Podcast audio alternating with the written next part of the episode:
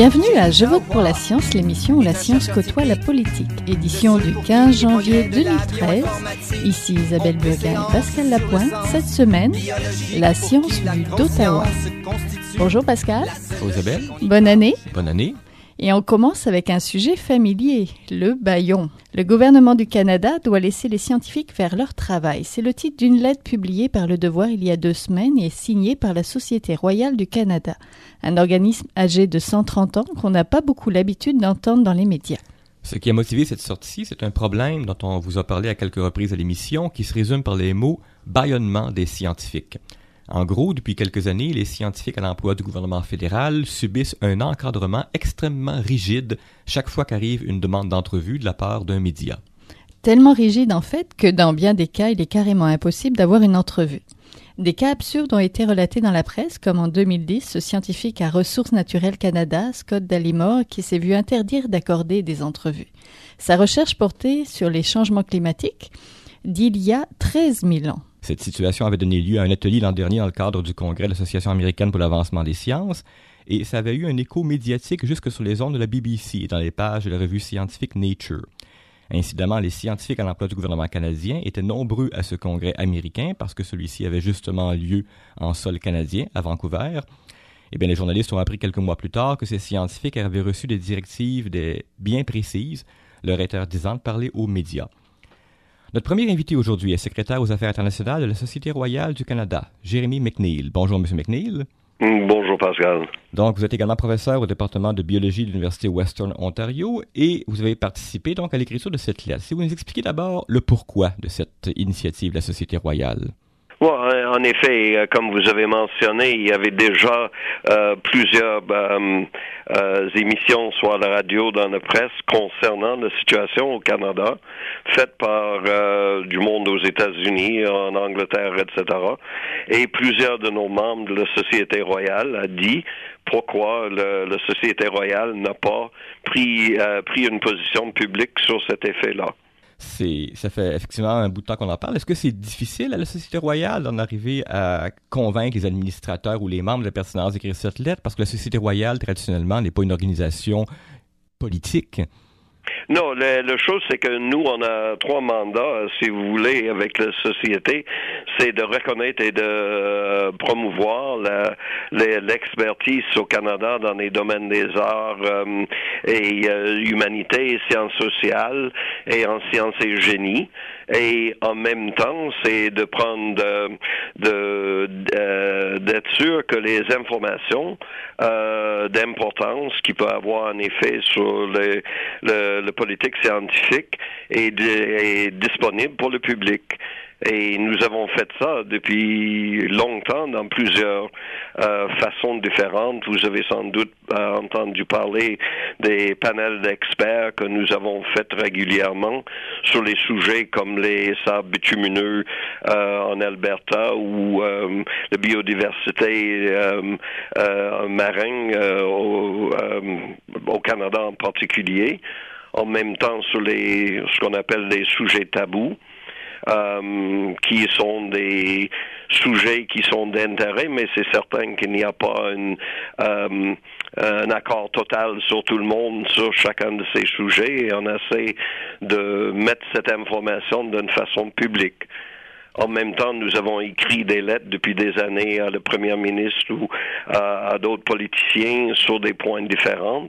Comme récemment, euh, euh, une lettre a été envoyée à des politiciens concernant le, Bill C-38. Mais depuis longtemps, on n'a pas eu vraiment une façon à procéder officiellement sur les interventions sur les sujets d'intérêt public. Et depuis, après une étude euh, qui a été faite par un comité ad hoc, nous avons maintenant un comité qui euh, est appelé le comité sur l'intervention en matière d'intérêt euh, public. Et c'était suite à plusieurs demandes de nos membres, etc., que le comité avait préparé cette lettre qui a été envoyée au début de janvier. Vous insistez dans votre lettre sur la nécessité du dialogue entre les politiques publiques et la recherche scientifique, et vous écrivez que pour que cette relation fonctionne, ben, ça doit aller dans les deux sens. Les scientifiques ont le devoir de communiquer leurs découvertes à l'ensemble de la communauté, et, je cite, les gouvernements sont tenus de respecter les recommandations des scientifiques et de ne pas entraver la diffusion des connaissances scientifiques. Maintenant, vous savez quelle est la critique que font euh, les gens de ça? Certains vont dire que les scientifiques étant à l'emploi du gouvernement, le gouvernement étant leur employeur, il a un certain droit pour contrôler ce qu'ils vont dire. Qu'est-ce que vous répondez à ça? Dans le sens, ils sont des employés, sont employés par le gouvernement, payés par les, euh, les payeurs de taxes canadiens, euh, d'un certain sens, mais sont engagés pour faire la recherche sur des sujets importants. Et c'est important que l'information découverte est distribuée et qu'on est sûr que c'est euh, distribué publiquement et que cette information serait prise en considération quand il y a des décisions sur les sciences politiques. Euh, mais ça ne dit pas, comme par exemple, moi je travaille sur les insectes. Si moi je découvre quelque chose et je considère c'est important, je peux exprimer ce que j'ai trouvé scientifiquement.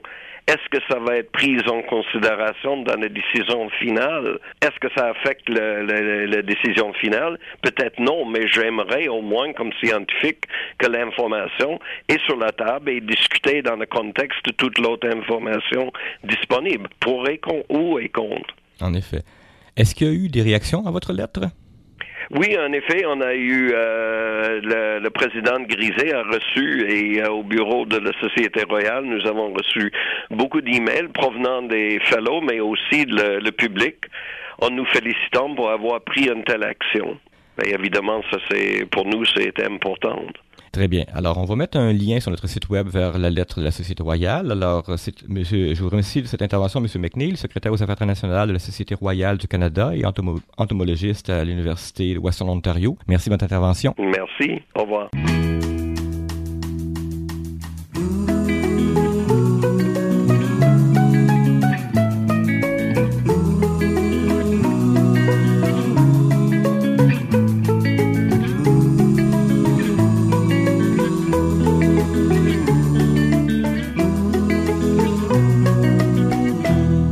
Pascal, tu veux nous raconter une histoire, celle d'un cas où les difficultés pour les médias de parler avec des scientifiques ont touché à l'absurde? C'était en mars 2012. Le journaliste s'appelait Tom Spears, est journaliste au Ottawa Citizen. Et il voulait faire un article sur une recherche conjointe menée par la NASA, l'Agence spatiale américaine, le Conseil national de recherche du Canada et le ministère de l'Environnement. C'était une recherche qui avait rien d'exceptionnel. C'était une recherche météorologique sur les tempêtes de neige. Les scientifiques ont beaucoup de facilité à mesurer où la neige va tomber, mais arrivent difficilement à mesurer la quantité qui va tomber. Alors, il y avait un équipement sophistiqué qui était mis à bord de quelques avions qui devaient voler dans le sud de l'Ontario pour prendre différentes mesures. La demande de Tom Spears, le journaliste, était donc quelle était la contribution du Canada dans cette recherche-là? Ça a pris deux jours pour avoir une réponse et au bout de deux jours, il a reçu une simple liste à puces euh, qui ne répondait même pas à ses questions. Dans l'intervalle, il avait appelé la, NASA. Ça lui avait pris 15 minutes. Il avait parlé à, un responsable qui lui avait tout expliqué sans problème. Il a fait son article à partir de ça. Mais ça l'a intrigué. Alors, il a fait une demande en vertu de la loi d'accès à l'information pour savoir qu'est-ce qui était arrivé avec sa demande au gouvernement du Canada. Et grâce à ça, on a su que sa demande était passée entre les mains de 11 personnes en deux jours, qui s'étaient échangé quantité de courriels, où il réfléchissait sur quelles étaient les intentions réelles du journaliste. Vous avez fait un premier jet et un deuxième jet du courriel pour finalement aboutir au courriel final qui répondait pas à la question initiale. Alors, le contrôle de l'information que dénoncent différentes personnes, c'est ça. D'un côté, 11 personnes en deux jours et au final, même pas d'informations pertinentes. À la NASA, une seule personne, 15 minutes et toute l'information pertinente.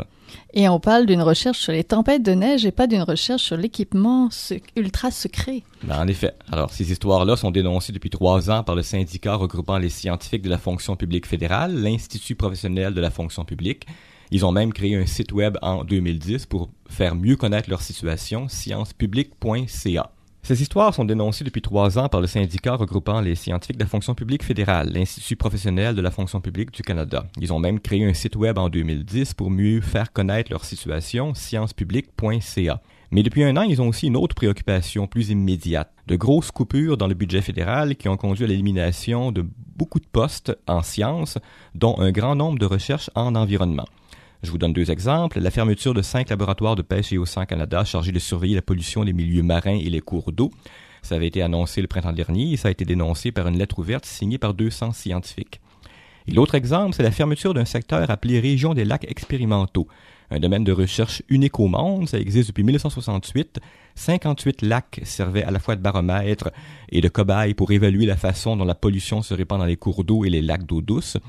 Et le fait de mettre la clé dans la porte de ces recherches en 2013 va se traduire par une économie de 3 millions qui a été dénoncée par des scientifiques d'un peu partout dans le monde. Au téléphone avec nous, Peter Blair, chef des communications et des politiques de l'Institut professionnel de la fonction publique. Bonjour, Monsieur Blair. Bonjour, Pascal. Alors, M. Blair, les deux exemples que je viens de donner, ce ne sont que deux des dossiers auxquels vous avez été confrontés. Peut-être pouvez illustrer avec un exemple ce que représentent concrètement des coupures dans un secteur précis?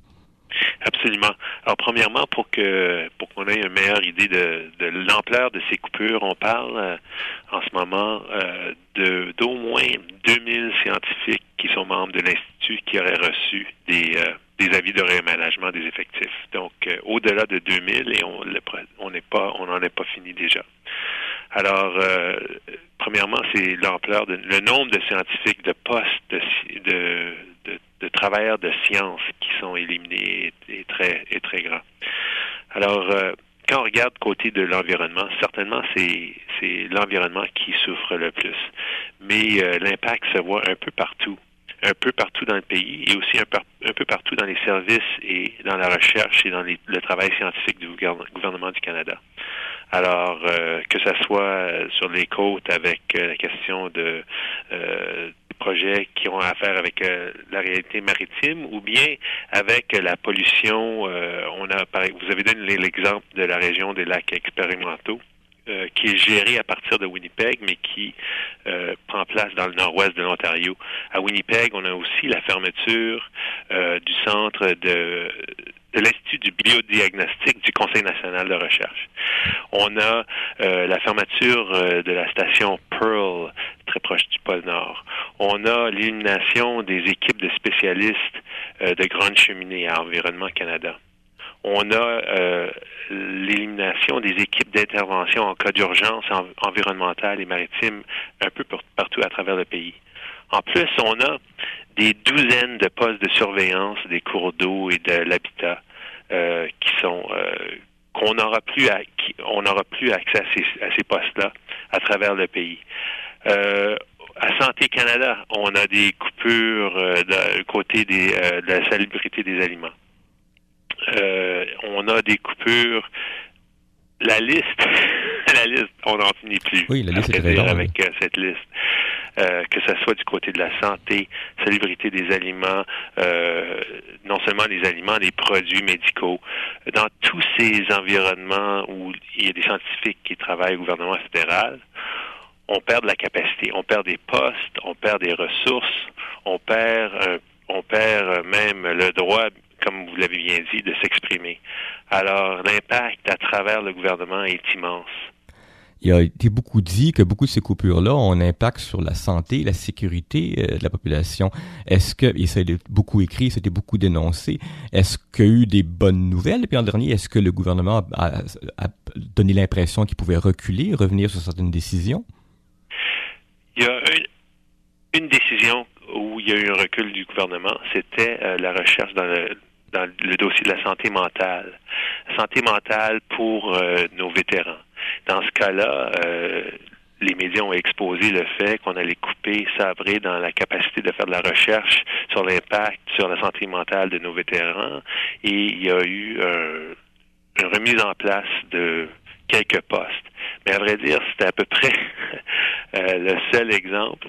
Il y en a peut-être des petits, des combats qui se font à l'interne un peu partout. Alors, il y a peut-être des petites euh, batailles qui sont gagnées ici et là, mais euh, à travers la, la perspective plus large est assez négative, il faut le dire. On n'a pas pu s'empêcher depuis l'an dernier de faire un lien entre ces coupures-là et les positions idéologiques aussi du gouvernement. Est-ce que c'est aussi l'impression ou est-ce que c'est aussi ce que vous dénoncez? Eh bien, nos membres euh, sont dans une position où on leur dit que vous pouvez pas vous exprimer.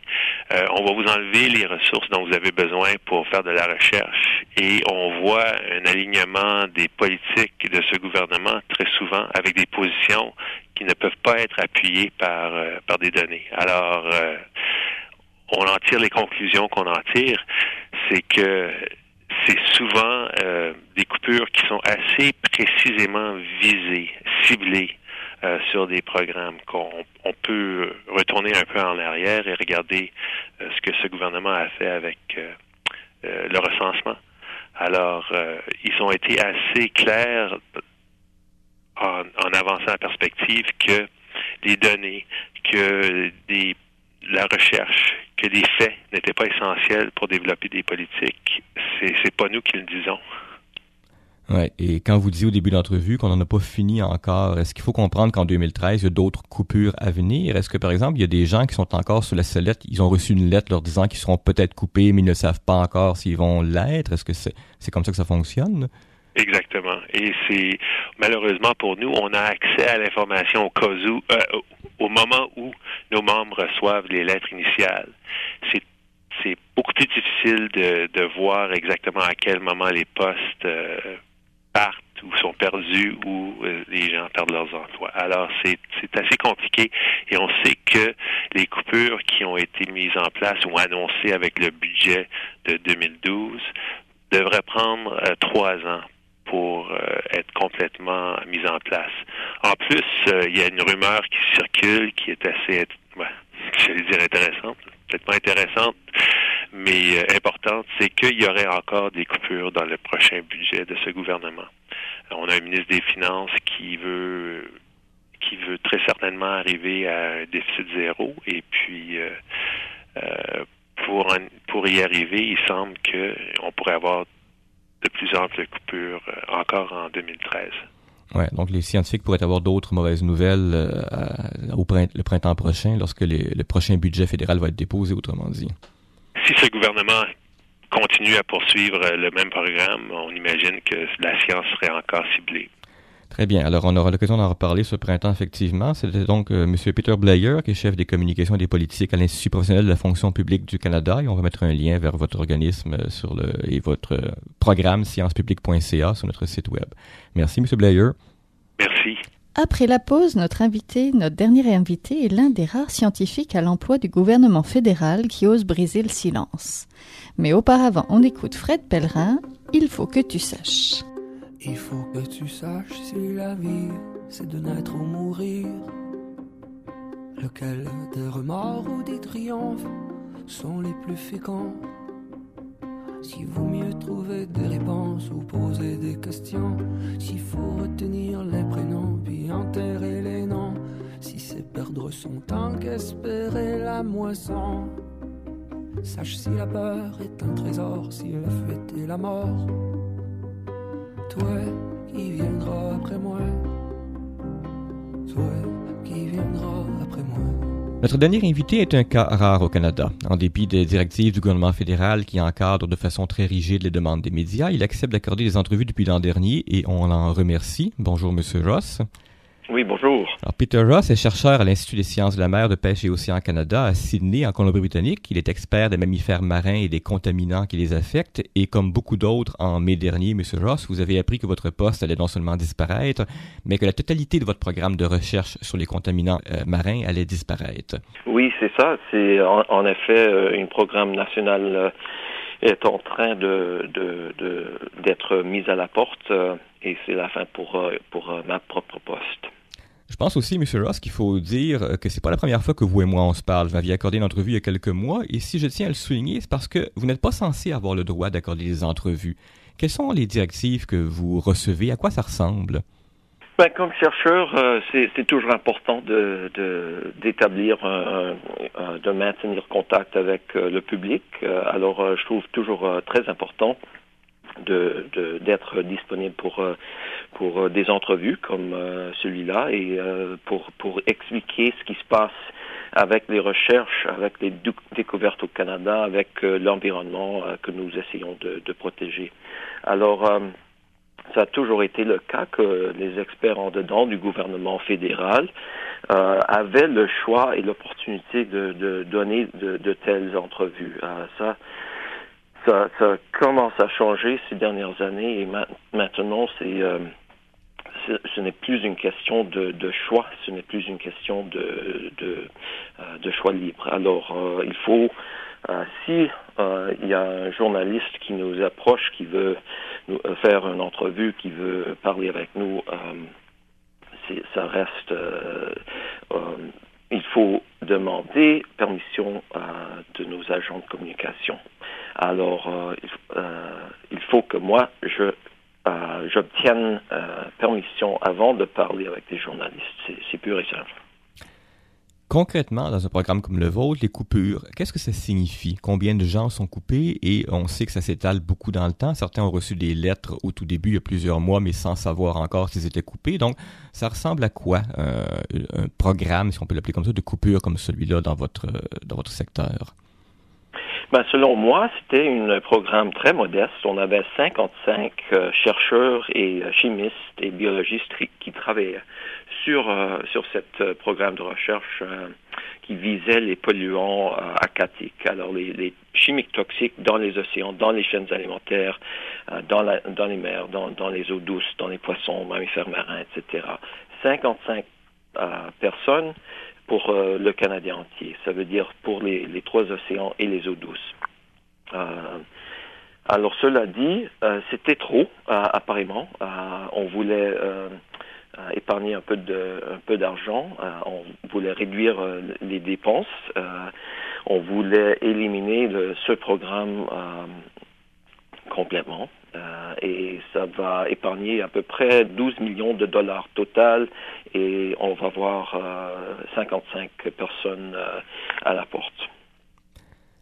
L'argument de ceux qui défendent ces coupures, c'est que ces recherches pourraient être récupérées par les universités ou par le secteur privé.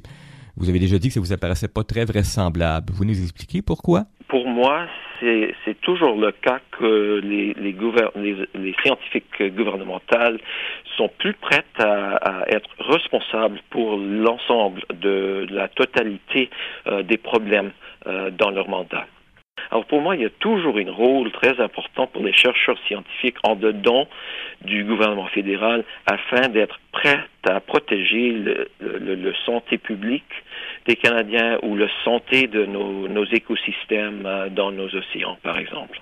Ça peut sembler bête à dire, mais effectivement, il y a pas des recherches, il y a des recherches qui sont plus rentables que d'autres, qui sont plus commercialisables que d'autres, et malheureusement, c'est pas les recherches les plus importantes pour la, sécurité, la santé publique ou la protection des écosystèmes. C'est bien ça? Bon, en effet, il y a, des, des, recherches scientifiques qui mènent à des applications technologiques ou industrielles ça ne veut pas dire que tous les sciences, euh, tous les sciences ou, ou tous les recherches, euh, les projets de recherche mèneraient à des, des applications où on va gagner de l'argent. Euh, on utilise la science pour un tas d'objectifs de, dans notre société et c'est en, en, effet, c'est la société en général qui va juger quel, quel quelles données, quelles découvertes, quelles, euh, histoires est-ce qu'on peut euh, utiliser pour euh, le bénéfice du Canada, par exemple? Ben, Alors, si on veut protéger l'environnement, euh, il va falloir qu'on choisisse de soutenir des recherches euh, qui va euh, informer, qui, a, qui va soutenir des, des euh, réglementations ou des décisions euh, en, en dedans du gouvernement ou fédéral, provincial, régional, etc. Ma dernière question, un étudiant en sciences de l'environnement aujourd'hui ou, en écotoxicologie, quand il entend parler de toutes ces coupures-là, est-ce que ça ne lui envoie pas comme message qu'il serait mieux de se chercher un job aux États-Unis ou en Europe? Euh, c'est un danger euh, réel euh, aujourd'hui, certainement. pour moi, ça n'a toujours ça n'a pas été facile de trouver euh, un emploi dans le secteur, secteur de, sciences de, l'environnement. Euh, et aujourd'hui, je crains que ça, devient de plus en plus difficile. Et puis pour les meilleurs étudiants qu'on a, le message pour moi, c'est que euh, c'est que qu'il va falloir, si on veut un job, il va falloir chercher ailleurs dans le monde ou ailleurs dans un, dans un secteur autre que celui qui va protéger l'environnement ou bien comprendre ce qui se passe dans l'environnement. Alors, ce qu'on perd, c'est une capacité au Canada euh, de gérer, d'avoir de l'information qui va soutenir euh, la gestion de l'environnement, la protection de nos ressources naturelles, euh, la, la, protection de la faune, et puis ça va, ça va rendre beaucoup plus difficile les, les, décisions économiques et sociales dans le futur pour le, gouvernement fédéral. Une, dernière question peut-être à propos de la mobilisation. On sait qu'il n'est pas facile de mobiliser la population pour des coupures d'emploi en sciences et on sait que les scientifiques traditionnellement sont pas de nature non plus à descendre dans la rue. Comment, voyez-vous 2013 Est-ce que vous voyez une mobilisation, des protestations qui pourraient apparaître? Ben, une chose, euh, les chercheurs scientifiques, ils se voient en général comme euh, comme une ressource euh, neutre objectif et un peu hors la vie politique euh, des pays ou des provinces, etc. Alors, c'est difficile d'imaginer une situation où des chercheurs euh, iront euh, faire des, des, des, des démarches politiques, etc., des protestations. Mais ce qui se passe au Canada, ça pose un danger réel pour la société du, Canada dans le futur. Je crois que qu'on voit déjà des, chercheurs qui, qui, qui ont peur qu'on qu'on perd des euh, capacités euh, et que ça va prendre des décennies de rebâtir, de reconstruire une telle euh, capacité. C'est, c'est pas une question de dire oui, on va faire cela cette année et quelque chose d'autre l'année prochaine. La science représente des laboratoires euh, logistiques assez importantes, des navires, des expériences qui prennent des, années ou des décennies. Alors, ce qu'on perd, c'est, euh, significant. C'est un souci pour les chercheurs partout au Canada. C'est pas euh, une, belle histoire. Peter Ross, euh, je vous remercie d'avoir voulu nous accorder cette entrevue. Peter Ross est chercheur à l'Institut des sciences de la mer, de pêche et océan Canada à Sydney, en Colombie-Britannique. Son programme de recherche sur les contaminants en milieu marin et fait partie des victimes des coupures du dernier budget fédéral. C'est tout pour cette semaine. Je vote pour la science C'est une production de l'agence Science Presse avec Radio Centre-Ville, au micro Isabelle Burguin et Pascal Lapointe. Vous pouvez nous réécouter sur le site de l'agence Science Presse à www.sciencepresse.qc.ca ou sur iTunes. Suivez-nous aussi sur Twitter à JVPLS. À la semaine prochaine. La bioinformatique, on préséance sur le sens biologique pour qui la grosse science constitue la seule logique, on y parle de génome, de transcriptome et de spliceosome, de traductome, de protéome et de foldéome, de kinome, de protéasome, mais pas du glaucome de Guillaume, de signalosome